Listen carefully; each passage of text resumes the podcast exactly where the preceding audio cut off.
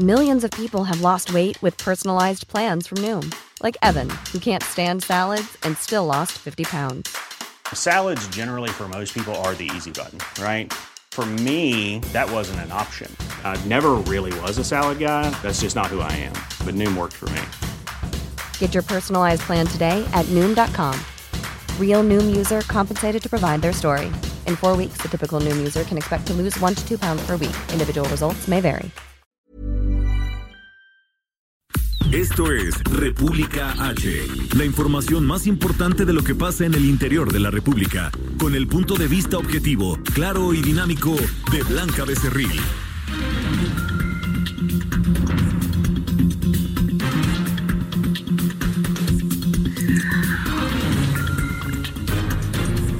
Hola, muy buenas tardes. Son las 12 del día con dos minutos de este jueves 19 de marzo del 2020. Yo soy Blanca Becerril y esto es República H transmitiendo totalmente en vivo desde la calmada en estos momentos y también desierta en muchas eh, zonas Ciudad de México.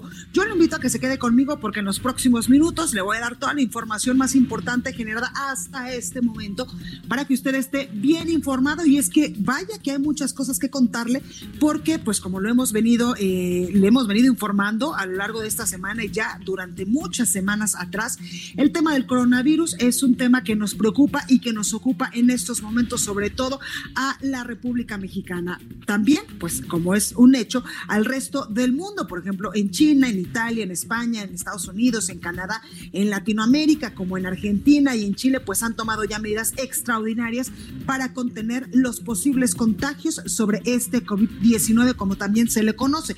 Aquí en el país, pues ayer como ya es costumbre, a las 7 de la noche, las autoridades de salud dieron el último reporte de los casos confirmados de este COVID-19 en territorio nacional. Hasta el día de ayer a las 7 de la noche se tenían contabilizados 118 casos positivos y 340 casos sospechosos de este virus. Además, algo importante es que lamentablemente ya se dio la primera muerte en el territorio nacional de una persona de 41 años que lamentablemente pues tenía un padecimiento crónico, tenía diabetes y él falleció eh, pues la noche de ayer ya aquí en el país. Sería la primera muerte causada por este virus que como le he comentado tiene en alerta al país y en alerta desde hace muchas semanas al mundo. Así que pues eh, quédese conmigo que en los próximos minutos le voy a dar toda la información más importante generada hasta el momento para que usted esté bien informado. Recuerde que nos puede seguir en nuestras redes sociales. En Twitter estamos como arroba.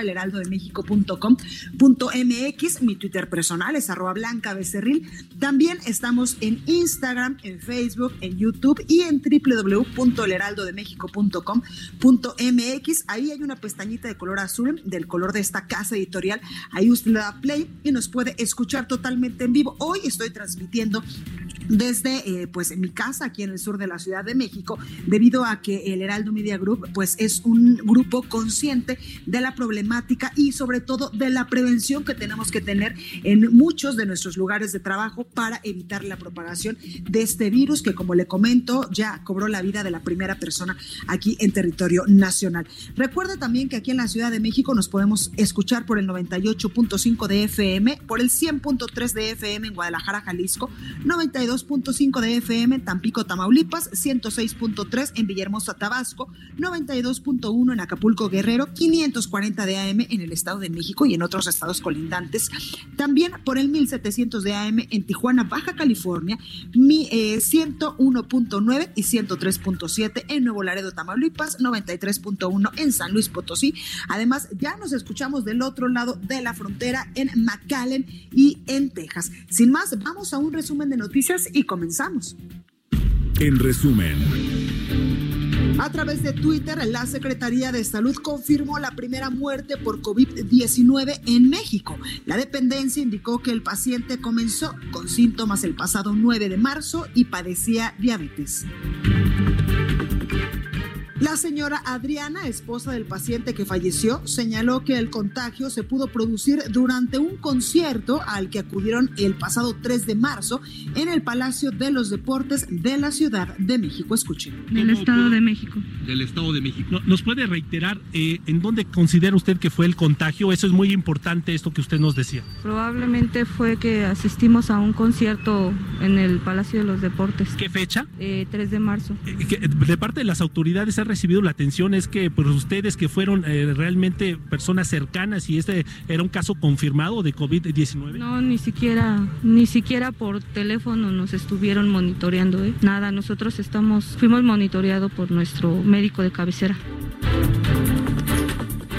El director general de epidemiología, José Luis Alomía, informó que en México ya suman 118 contagios de coronavirus y se reportan 314 casos sospechosos en observación el panorama nacional. El día de hoy tenemos una actualización ya a 118 casos eh, confirmados de la enfermedad de COVID-19. Tenemos además 314 casos eh, todavía sospechosos, es decir, que están pendientes de resultados, que fueron identificados por el Sistema Nacional de Vigilancia Epidemiológica, pero que todavía está pendiente emitir su resultado, y se han descartado 787.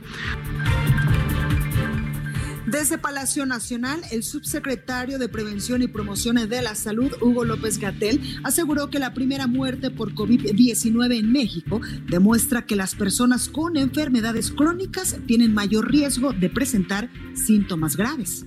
Ayer tuvimos eh, un deceso eh, lamentable, como puede ser cualquier deceso de cualquier persona, y nuestras condolencias para la familia de la persona fallecida. Este es un caso que ilustra exactamente lo que sabemos que va a pasar y, como se ha dicho, que contemplamos desde hace casi tres meses un escenario claro de lo que va a ocurrir y que lo hemos anunciado todos los días, a veces dos veces al día. Lo que vemos con el deceso de ayer es que las personas que tienen enfermedades crónicas, en este caso obesidad y diabetes, tienen un riesgo aumentado de tener la forma complicada de la enfermedad. Este jueves llegaron a México dos vuelos con cientos de conacionales que se encontraban varados en Perú por el cierre de fronteras en ese país. Esta tarde otro grupo de mexicanos será repatriado. A nivel internacional, este jueves se registran ya más de 229 mil casos de COVID-19 y más de 9.300 muertes. Director general de la Organización Mundial de la Salud consideró que el nuevo coronavirus representa una amenaza sin precedentes para el mundo, pero también es una oportunidad de unirnos contra un enemigo de la humanidad.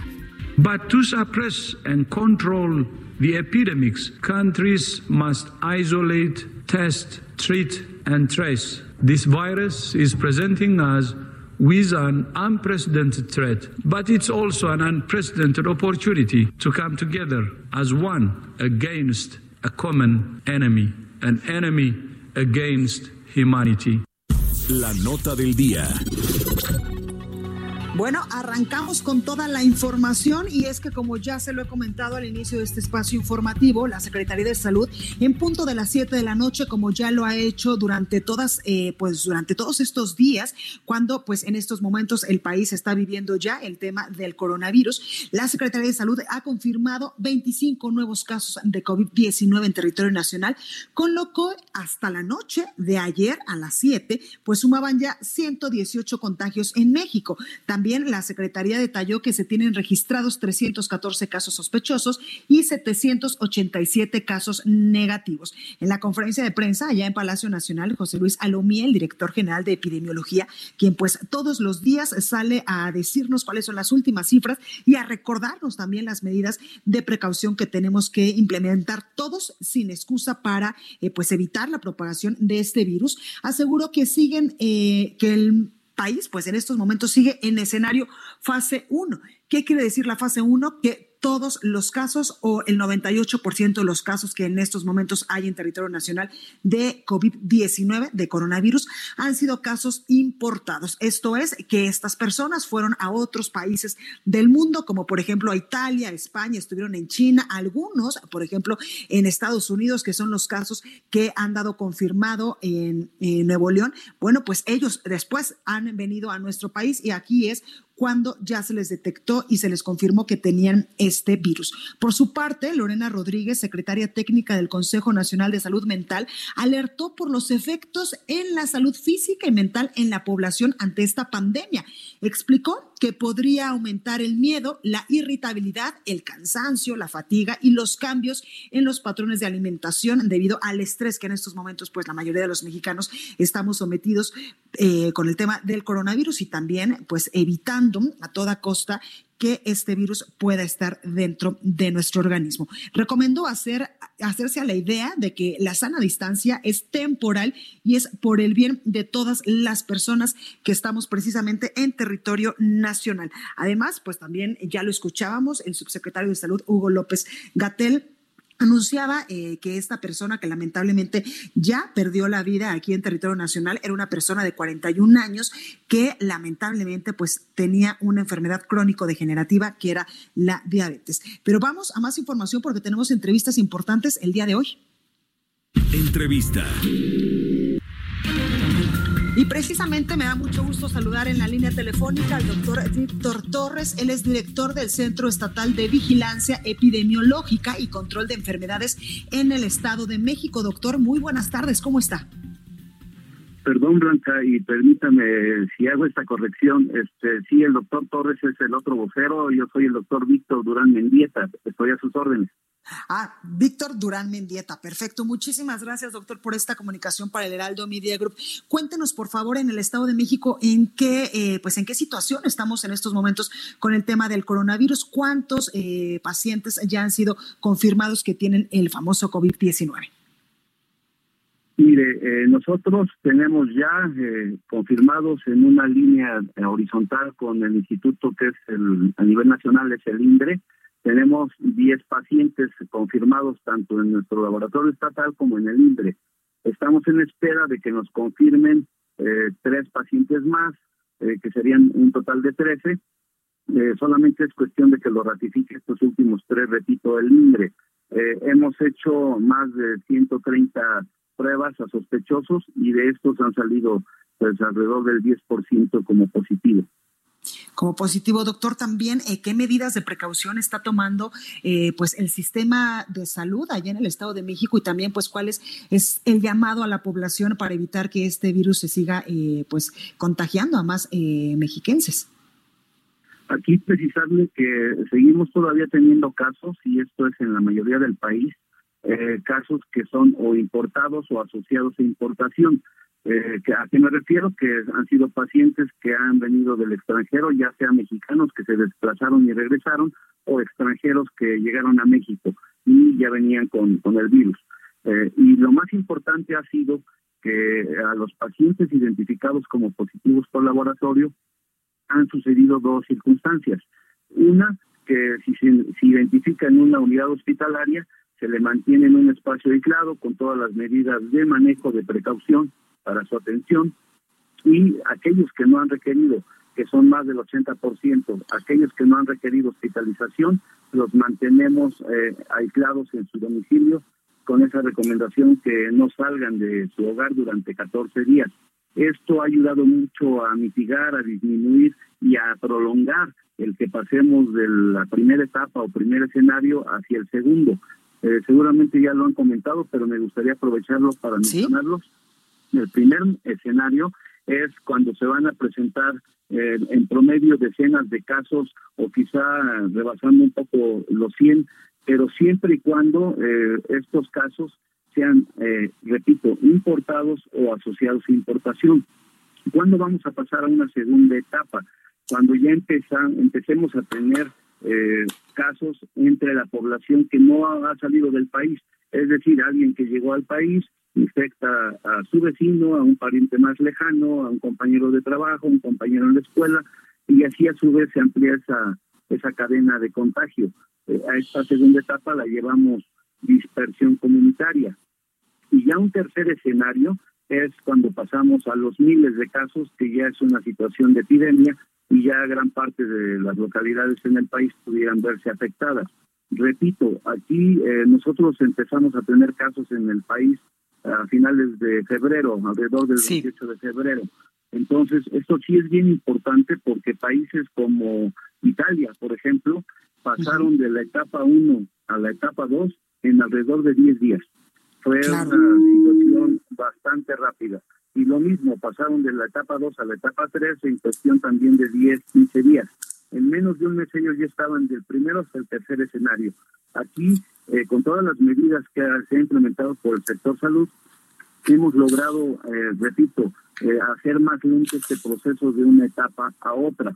Y esto no solamente ha sido por las acciones del sector salud, ha sido gracias también a que la gente cada vez está tomando más conciencia de la relevancia de las medidas de prevención. Y quiero aprovechar porque nunca será suficiente para estar claro. enfatizando. La más importante, el lavado frecuente de manos, ya sea con agua y jabón, de preferencia líquido, o en su caso también el utilizar el alcohol gel, pero que sea por lo menos con base de alcohol al 70%. Del 70% para arriba cualquiera será muy útil. La otra situación, lo que hemos venido manejando, eh, el estornudo de etiqueta, es decir, toser o estornudar en el ángulo interno de nuestro codo, eh, para evitar eh, expulsar hacia el ambiente los microbios, en este caso el virus que nos ocupa. Otra medida importante es que si nos sentimos enfermos, de preferencia no acudir a nuestro lugar de trabajo o a la escuela. y si vamos a acudir a solicitar atención médica, utilizar un cubrebocas. En este caso sí está justificado que los enfermos de vías respiratorias utilicen cubrebocas. El resto de la población no tiene ningún sentido, porque además de que no alcanzarían los recursos, implica que cada eh, integrante de la familia utilice un cubreboca por día. Entonces no nos alcanzaría ni la economía ni habría en el mercado tantos cubrebocas. Repito, quienes sí deben utilizarlos son los enfermos. El otro tipo es que solamente si nosotros tenemos alguna dificultad respiratoria, en este caso hay que acudir a solicitar atención médica o también tenemos en el Estado de México nuestra línea 800, que es el número 800-900-3200. Repite, 800-900-3200. Es de 24 horas, los 7 días de la semana, donde nos pueden dar orientación y si nosotros conocemos a alguien o nosotros mismos tenemos algún síntoma respiratorio, nos orientan para ver si somos sospechosos de este padecimiento y nos pueden dar la orientación para ya sea que nos quedemos en casa y una brigada de salud acude a tomarnos la muestra o en su caso si tengo algún problema respiratorio que sí sea de pronta atención médica, pues entonces decirnos a qué unidad y cómo presentarnos ahí. En este caso también, sí. Doctor, con base en todo esto que nos está comentando de las medidas puntuales que tenemos que aplicar todos los días, todos los mexicanos, para eh, pues evitar este contagio masivo del coronavirus, hay muchas personas que incluso en redes sociales y a través de los medios de comunicación, pues nos han preguntando, nos han preguntado si es necesario en este momento donde pues el país, como usted ya bien lo ha comentado, está en fase 1 y se han tomado las medidas para evitar esta propagación del coronavirus. Muchas personas han preguntado si en este momento el país tiene que meter, meter a su gente en cuarentena, es decir, que las personas eviten salir a la calle, que las personas eviten a toda costa pues eh, estar en sus lugares de trabajo, en sus escuelas, pues ya lo hemos visto que a partir del día de mañana pues se van a suspender clases porque la gente en verdad está muy preocupada porque ellos están auto eh, imponiéndose esta cuarentena y no saliendo de sus hogares. Tal es el caso de lo que está pasando, por ejemplo, en España y en Italia. No, todavía no llegamos a esa etapa, porque ellos ya están, repito, en la etapa de epidemia, en la etapa 3. No serviría de mucho hacerlo desde ahorita, porque además de todo, afectaría muchos ámbitos de, la economía. Claro. todavía no es tiempo, no es tiempo ahorita para estar en esa etapa.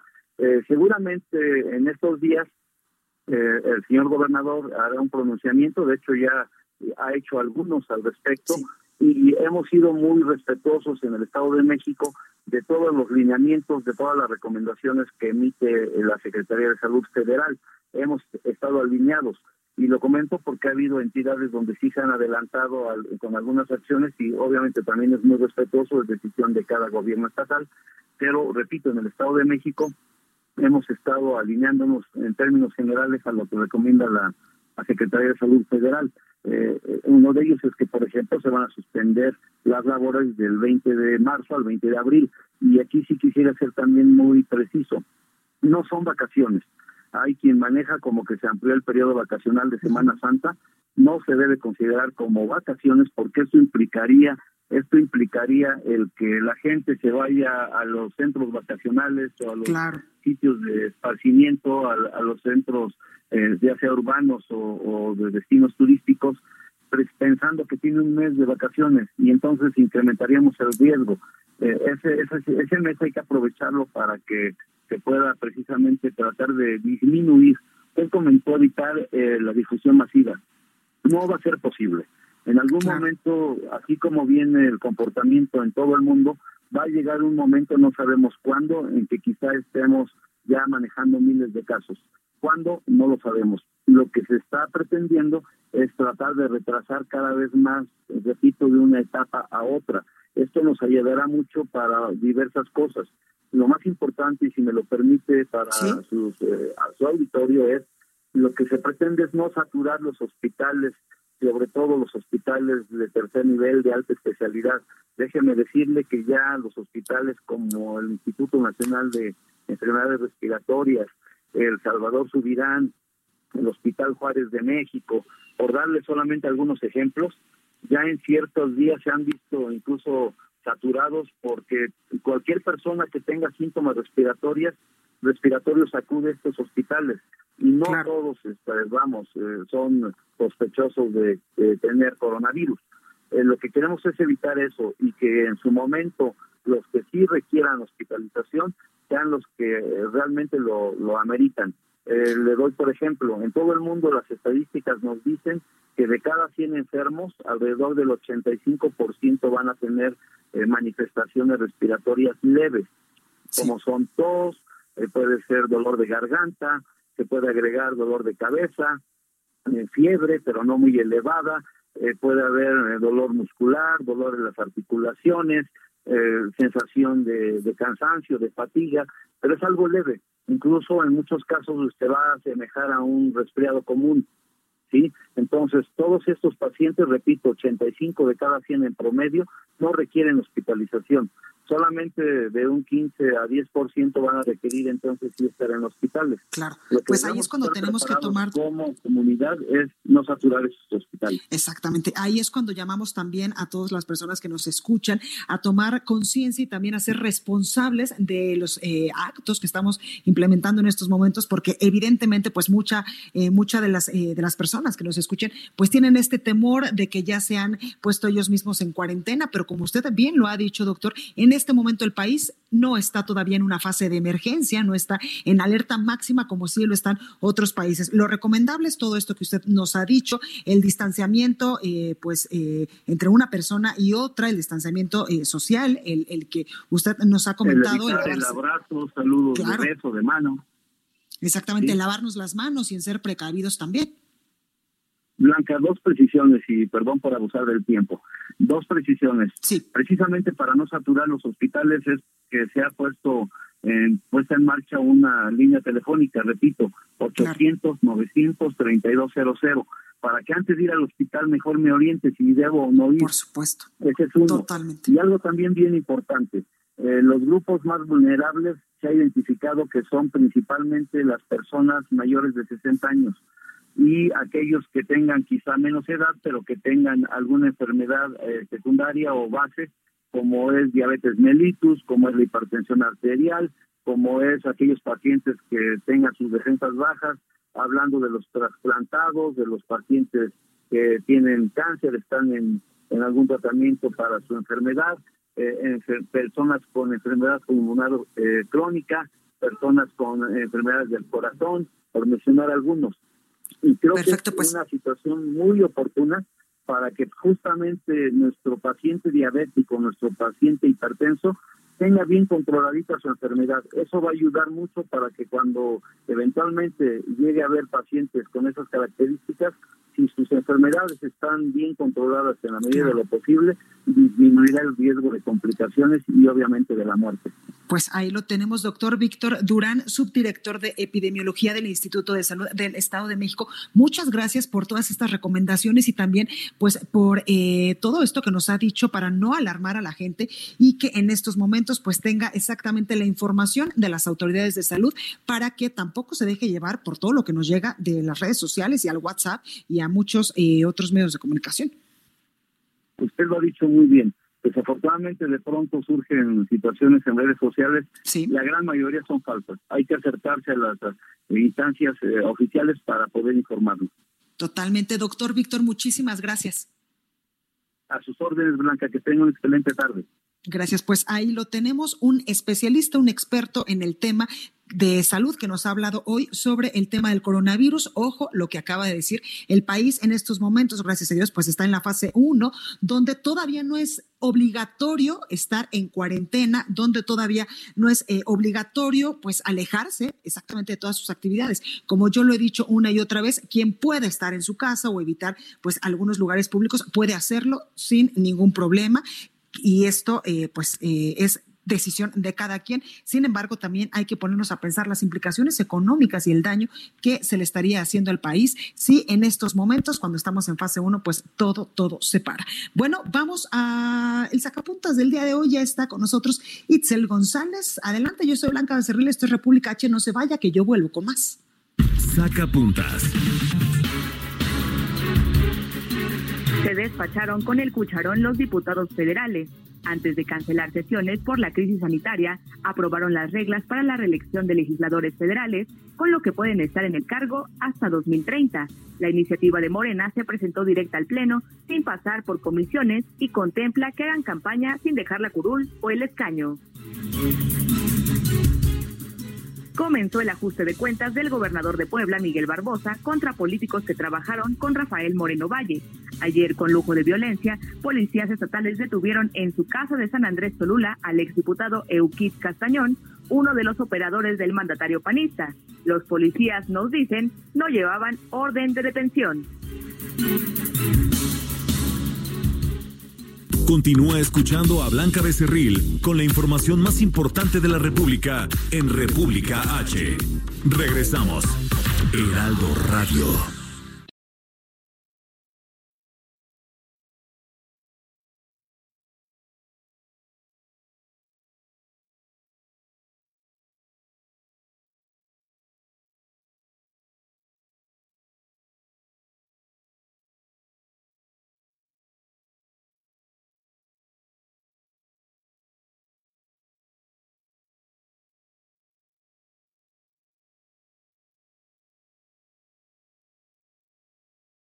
Estamos de regreso con la información más importante de la República en República H, con Blanca Becerril, transmitiendo en Heraldo Radio Así es, estamos aquí en su programa favorito y bueno, tenemos un anuncio muy importante que darles a conocer y que hacerles en este instante porque, bueno, bien sabemos que los geles de esterilización que existen en el mercado no funcionan como en ese 99% que deseamos porque no tienen la concentración mínima de alcohol.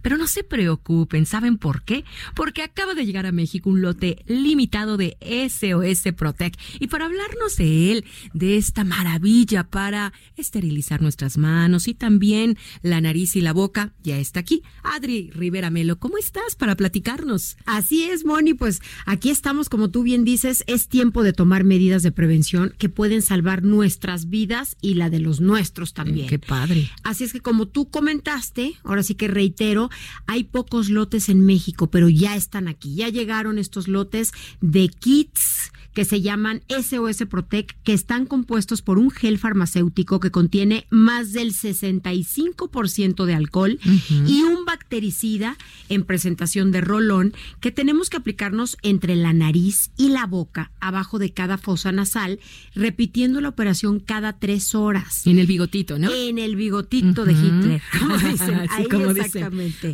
Es una manera eficiente de protegernos contra los virus, contra las bacterias, porque si nosotros llegamos llegamos a algún ambiente que está contaminado, este gel, que es maravilloso obviamente para las manos, y el rolón colocado entre nariz y boca, nos va a ayudar mucho a que no penetren esos virus a nuestro organismo. Sí, qué maravilla, muy bien. ¿Y cómo lo conseguimos? Porque no debemos salir de casa, tiene que llegarnos. Se los vamos a enviar a la comodidad de su hogar para que no salgan el número es el 800 230 o pueden visitar la página sosprotec.com. Repito, 800 230 o la página sosprotec.com.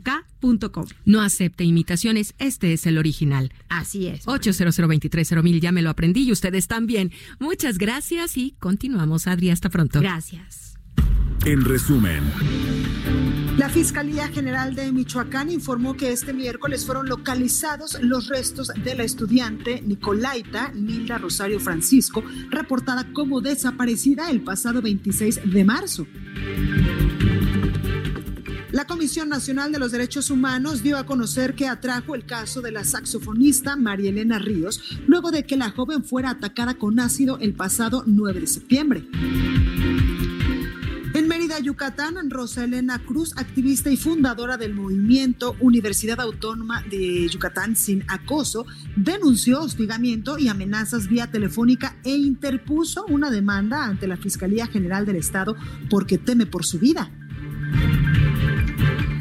La Interpol emitió una ficha roja para la captura del ex titular de la Agencia de Investigación Criminal, Tomás Cerón, y del exdirector operativo de la Policía Federal Ministerial, Carlos Gómez Arrieta, por presuntos actos de tortura en contra de personas detenidas por el caso Ayotzinapa. La Fiscalía General del Estado de Oaxaca informó de la aprehensión de un tercer probable responsable del ataque contra periodistas registrado el pasado 19 de febrero. En Ciudad Juárez, Chihuahua, se registraron por lo menos cinco ataques armados, los cuales dejaron dos policías muertos y varios heridos.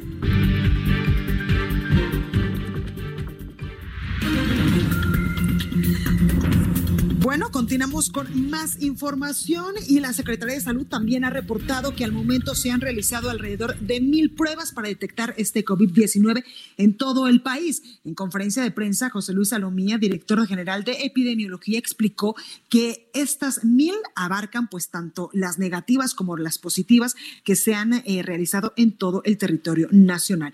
Indicó además que México contó para la primera fase de unas nueve mil pruebas para diagnosticar el COVID-19 y actualmente tiene alrededor de 6.800 distribuidas en estados y hospitales de alta especialidad. Sin embargo, precisó, a partir de eh, hoy se repartirán 35 mil pruebas más en previsión a la llegada de la fase 2 posiblemente en el país parte de lo que se está generando en este momento. Y el presidente Andrés Manuel López Obrador, hoy en su conferencia matutina acá en Palacio Nacional, pues por supuesto que se le cuestionó sobre el tema del coronavirus y por supuesto que habló el presidente nuevamente de este virus que en estos momentos pues ya causó la primera muerte en territorio nacional. Ahí el presidente López Obrador aseguró que su gobierno ya alista un plan DN3 para atender la epidemia del coronavirus en el país. Indicó que se contará con el apoyo de la Sedena y de la Marina. Escuche. Decirle también a la gente que se está actuando de manera responsable y que no debe de caerse en el miedo, en la psicosis, que no perdamos la calma. Hay un gobierno que protege al pueblo. Y lo más importante es que estamos preparados médicamente. Tenemos un plan de atención a enfermos, los espacios, las camas suficientes en centros de salud, en hospitales, los medicamentos necesarios y si se requiere, ya se está preparando un plan DN3 con este propósito. Adelantó también, como yo eh, pues ya se lo informaba ayer, que se van a adelantar apoyos a adultos mayores, por lo que se distribuirán cuatro mil millones de pesos, y es que se les van a adelantar estos apoyos que eh, a los adultos mayores, a los de 65 y más, se les da en el territorio nacional. También el presidente eh, pues informó que luego de que el sector privado, ayer nosotros le presentábamos aquí, pues una entrevista con empresarios del Estado de México donde le pedían a las autoridades locales y a las autoridades federales, pues que los exentaran del pago de impuestos para que pues no se vieran afectados eh, la pequeña y la mediana empresa y también las empresas en el país por la epidemia del coronavirus.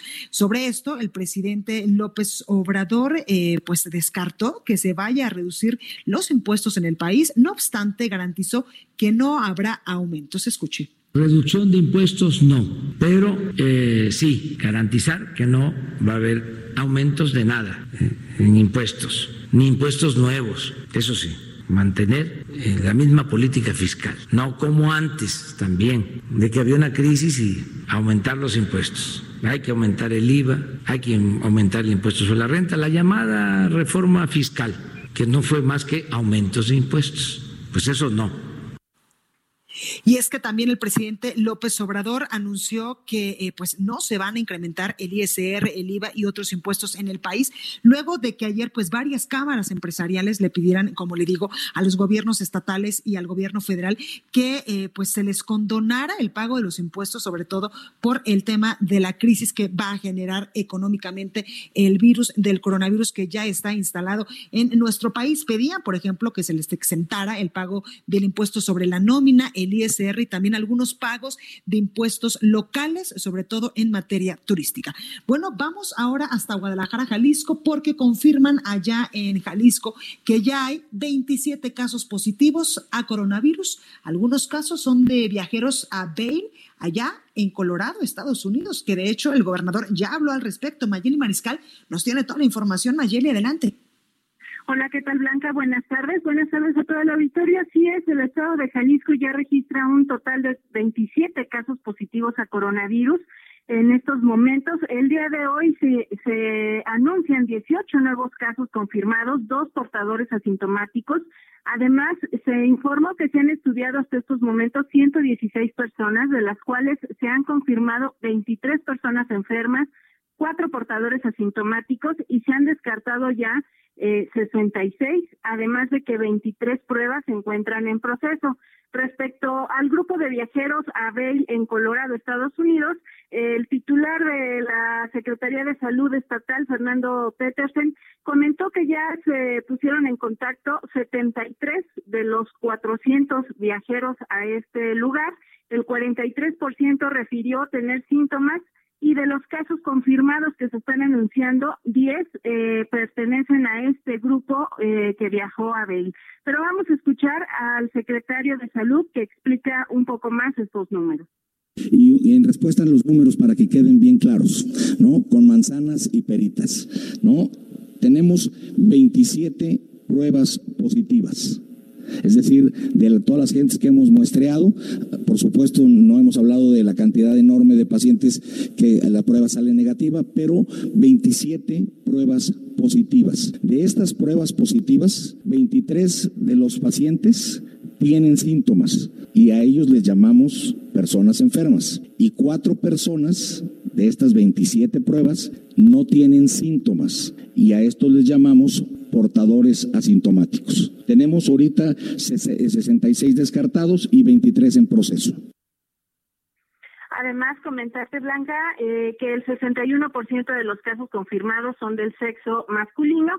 El rango de edad va desde los 15 hasta los 65 años de edad de los confirmados y eh, hasta ahora el rango de edad también de los más afectados, que concentra el mayor número de los contagios, va de 50 a 54 años y Zapopan es el municipio que concentra el mayor número de casos confirmados con 52%. Esa es la información desde Jalisco. Pues ahí lo tenemos, Mayeli. Muchas gracias por esta información. Hasta luego, buenas tardes.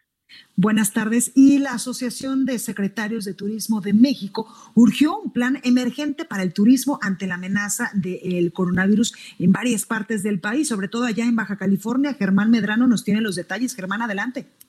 Hola, ¿qué tal Blanca? Gracias. Efectivamente, el secretario de Turismo y también presidente de la Asociación de Secretarios de Turismo de México, Luis Araiza, dijo que, bueno, todos los secretarios están preocupados y que en este momento urge diseñar una estrategia de promoción con turoperadores, agencias de viaje y público en general para instrumentarla una vez que la etapa más crítica de la emergencia sanitaria sea superada. Eh, dice que dijo que venimos de un 2019 con nulo crecimiento donde el sector turístico no escapó de esa tendencia y hoy pues este problema es más adverso aún ante la falta de dinamismo económico local eh, que se está sumando pues también ya ahora con este impacto de la crisis del coronavirus a los efectos de la guerra de los precios del petróleo entre pues varios países es lo que comentaron justamente los secretarios de turismo en esta reunión que tuvieron eh, hace eh, unos días, justo el día de ayer, eh, que daban a conocer este comunicado. Aquí en Baja California Sur, Blanca, te comento que ha subido la cifra de casos sospechosos a 5 y hasta el momento se tienen 18 negativos en el estado. Se está en espera de los resultados por parte de los laboratorios locales, Blanca. Pues ahí lo tenemos, Germán Medrano. También preguntarte, ¿en los aeropuertos hay medidas especiales ya que eh, pues está muy cerca de la frontera? Sí, definitivo. Eh, ha habido un operativo importante de sanidad en el aeropuerto de San José del Cabo, el internacional que se encuentra en este segundo destino turístico del país. Eh, te comento que ahí están, pues bueno, ya personal de la COEPRIS y también del municipio haciendo estos tamizajes eh, por escrito y también tomando la temperatura a todos aquellos viajeros para que la aerolínea y, se lleve la información por si alguno de estos pasajeros es detectado con una alta de temperatura y pues por supuesto aislarlo inmediatamente. Esto se está haciendo en Los Cabos, también en los puertos de entrada vía marítima y en las eh, carreteras de Baja California Sur, en donde pues también personal de eh, cada uno de los cinco municipios está realizando estas mismas tareas. Te comento también algo importante. Eh, mientras que en el primer destino Cancún se anunció el cierre de bares y restaurantes como en la parte de las medidas de prevención, aquí se anunció que en Los Cabos continuará abierto al, en este segundo destino turístico eh, este tipo de bares y restaurantes. Esto lo comentó y lo confirmó la Dirección General de Fomento Económico de Los Cabos eh, a, cargo de Fátima Miranda Castro. Eh, pues bueno, te comento que esto obedece, según ella, al objetivo de mantener activa la economía del municipio, ya que se ha representado una pérdida de 80 millones de dólares por las cancelaciones que hasta el momento se están dando. Pues bueno, esta situación no fue eh, de igual manera tomada en la capital del estado, donde en La Paz Blanca, aquí sí, el Ayuntamiento de La Paz, a, cargo del alcalde Rubén Muñoz, eh, ya dio la orden para eh, el cierre de casinos, bares y centros nocturnos en la capital del estado. También se va a estar restringiendo el acceso a las playas y se han suspendido también los permisos municipales para la operación de todo tipo de espectáculos y eventos. Es lo que sucede en la capital del estado, Blanca pues todo sea eh, para prevenirlo. Sí, definitivo. Eh, esta situación fue muy comentada, la de los casos, el, por qué continúan abiertos algunos lugares, aun cuando se reduzca el aforo de las personas, eh, no deja de ser una situación de riesgo y más aún cuando, pues bueno, el mayor número de extranjeros que tiene el Estado está precisamente ahí en el municipio de Los Cabos. Seguiremos de cerca el desenvolvimiento de esta toma de decisión. Por supuesto, Germán, gracias. Muy buenas tardes. Buenas tardes. Estados. Bueno, y ya está con nosotros Antonio Bautista, coeditor de Estados en el Heraldo de México. Toño, ¿cómo estás? Blanca, ¿qué tal? Muy buenas tardes a ti, de Radio Escuchas de El Heraldo Radio, en particular de República H. Muy bien, aquí este, pues llegando a, este umbral ya de la aplicación de la sana distancia. A partir de mañana ya se cancelan las clases de manera oficial en todo el país y pues se prevé que vaya a haber más actividades en los estados blancos. Totalmente. Oye, eh, Toño, tú nos traes un tema importante, recursos digitales para el coronavirus, que gracias a los avances tecnológicos que tenemos a nivel internacional, es que muchos de nosotros, de los que eh, pues hacemos radio, de los que hacemos televisión, pues incluso podemos hacerlo desde cualquier parte del mundo. Así es, este, así es, así es, Blanca.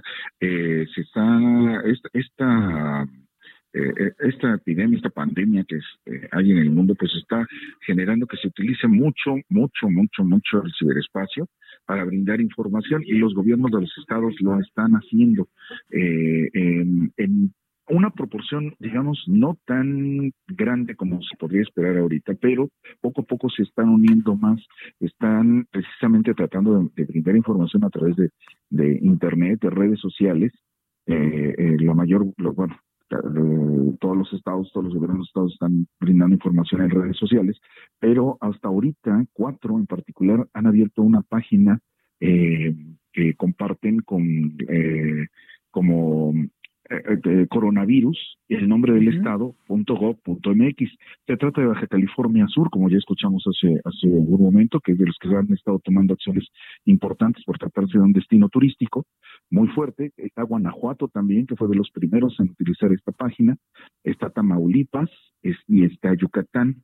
Y Sonora abrió una página con un, eh, vamos, con una, con una identificación diferente, se llama Salud en Sonora .mx, que tienen estas páginas, buena información estatal y nacional también, pero en particular hacen recomendaciones para mantener la higiene, ubican dónde están los casos confirmados de manera local y ponen a la disposición de, la, de los ciudadanos los teléfonos tanto nacional para, la, para recibir la atención eh, en caso de que sientan que o sospechen que podrían tener síntomas relacionados con el virus, o un teléfono local, estatal, para que también reciban esa información y puedan ser atendidos. En el caso de Yucatán, por ejemplo, eh, tiene una línea exclusivamente para que la utilice la gente que sospeche que tiene síntomas relacionados con el virus, no solo en español, sino también en maya. Recordemos que eh, eh, el año pasado Yucatán determinó que el maya iba a ser obligatorio en la enseñanza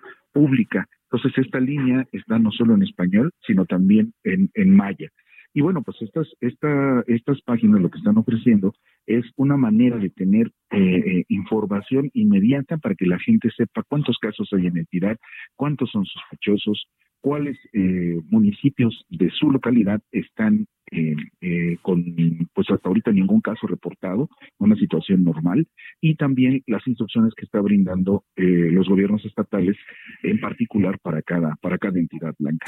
Exactamente, y lo dices bien, Antonio, porque hace rato tuvimos la entrevista con el doctor Víctor Durán, su director de epidemiología allá en el Estado de México, y precisamente él nos decía que para no saturar los hospitales y de manera consciente podría podríamos hablar a un número 01800 que nos dijo aquí al aire para que si usted tiene algún tipo de síntoma o se siente mal, automáticamente habla usted a ese número, le dan orientación y ahí pues ya determinarán si usted eh, pues tiene síntomas del coronavirus y lo eh, direccionan a algún hospital o si usted tiene una simple gripa un simple catarro. Entonces esto es importante y también lo que nos dices Antonio, porque hoy pues todo el mundo estamos pegados al teléfono, a la computadora y qué mejor que sean eh, buenos medios de comunicación para informarnos exactamente de cómo va eh, la pandemia del coronavirus aquí en territorio nacional y también que ahí hemos visto que hay muchísimas, muchísimas, muchísima información sobre las medidas de protección y las medidas de prevención que tenemos que implementar en nuestras casas, en las oficinas, en las escuelas para evitar estos posibles contagios de coronavirus. Así es, el, el, avance que se ha tenido en los últimos años de la penetración de Internet en el país a nivel general permite que tengamos ya en nuestras manos la posibilidad de comunicarnos eh, eh, a través de redes sociales, a través de los teléfonos llamados inteligentes, y, ya no es un artículo de élite, ya se ha vuelto algo más accesible, ha dejado de pertenecer a un solo a un sector para hacerse ya a un producto masivo, pero también esto tiene algunas, algunas, algunos problemas, porque circulan mucha información que es eh, falsa, que busca generar eh, eh, una confusión en quien la lee. Entonces, los gobiernos de los estados están asumiendo esta parte de, a ver, esta es la información que hay hasta ahorita. Si usted tiene dudas, puede llamar a este número. Si usted tiene algún síntoma o cree tener algún síntoma que pudiera estar relacionado, llame a este número y así de esta manera se, se combate las demás fake news para que eh, pues la gente y la población no, no caiga en, en situaciones de pánico o alarma. Totalmente, pues ahí lo tenemos, Antonio, gracias. Blanca, muchas gracias. Muy buenas tardes. Buenas tardes. Y ahora vamos, antes de despedirnos, a Quintana Roo con nuestro compañero Mauricio Conde, porque ya llegaron a Cancún los mexicanos que estaban varados allá en Perú, donde pues se cerraron las fronteras por el tema del coronavirus. Mauricio, adelante. Muy, buenas tardes para informarte desde Cancún que luego de permanecer desde el lunes pasado varados en Perú por la pandemia del coronavirus, esta madrugada en punto de las 3 de la mañana arribaron al Aeropuerto Internacional de Cancún en el vuelo 157 de la aerolínea Interjet unos 200 mexicanos que habían pernoctado durante varios días en la terminal aérea de la ciudad de Lima. A nombre de los conciudadanos que regresaron al Caribe mexicano, Paola Cornejo expresó su agradecimiento al secretario de Relaciones Exteriores Marcelo Ebrard y a la presidenta municipal de Benito Juárez Mara Lezama por su intervención y gestiones para este puente aéreo y la ayuda que se les dio con el salvoconducto para poder regresar a su país de origen. Paola informó que este jueves saldrá un vuelo desde la capital del Perú, propiedad de Aeroméxico, para traer otro grupo de mexicanos. Chantal Bennett, de nacionalidad española, tuvo que viajar de la Ciudad de México para recibir en Cancún a sus hijos menores de edad provenientes de la capital del Perú, quienes quedaron varados durante un viaje escolar. Chantal tiene su esposo y a otro de sus hijos en España, un hijo más en Canadá, y ahora, junto con sus hijos que llegaron de Lima, Perú, tendrá que esperar aquí en Cancún que los gobiernos español y canadiense abran fronteras para poder reunirse todos, seguramente después de la pandemia del coronavirus. Brenda Gutiérrez Castro, por su parte, residente también de, residente de Cancún, declaró al descender del avión procedente de Lima, Perú, que estuvo muy complicado. Ella señaló que su vuelo salía del, el día 17 de marzo en la madrugada, pero después lo cambiaron para el 30 de marzo por los días de cuarentena al tiempo que Interjet automáticamente modificó los vuelos hasta el 17 de abril. Al finalizar la noche, fue sorprendida al anunciar que llegarían aviones y que apareció su nombre en una lista. Igual faltó mucha gente, nos comentó al ser entrevistada, que se quedó en el aeropuerto de Lima. nos señala que vio mucho extranjero en el vuelo en el que vino y se suponía, dijo ella, que era exclusivamente para mexicanos y para clientes de Interjet, pero dijo que la mayoría resultaron de otras nacionalidades me, comentó que estuvieron muy ajustados los mexicanos allá en cuestión de dinero porque tenían que pagar su hotel, sus comidas, pero también destacó el buen trato del gobierno peruano, es lo que nos informó Brenda Gutiérrez Castro al llegar aquí a Cancún. Es la información que les tenemos. Pues ahí lo tenemos, Mauricio Conde, gracias. Para servirte. Gracias. Bueno, pues hasta aquí este espacio informativo. Yo soy Blanca Becerril. Yo les espero el día de mañana en punto de las 12 del día con más información. Por favor, cuídese mucho. Acuérdese de las medidas básicas de prevención para evitar eh, el contagio masivo de coronavirus. Lávese las manos. No importa que sean 30 veces, 20 veces al día, 10 veces al día, que esto es lo más importante. Además, la sana distancia entre las personas. Cuídese mucho, por favor, y lo espero el día de mañana. Esto fue República H, la información más importante de lo que pasa en el interior de la República, con el punto de vista objetivo, claro y dinámico de Blanca Becerril. Continúa escuchando Heraldo Radio, donde la H suena y ahora también se escucha. Una estación de Heraldo Media Group, Heraldo Radio, la H que sí suena y ahora también se escucha.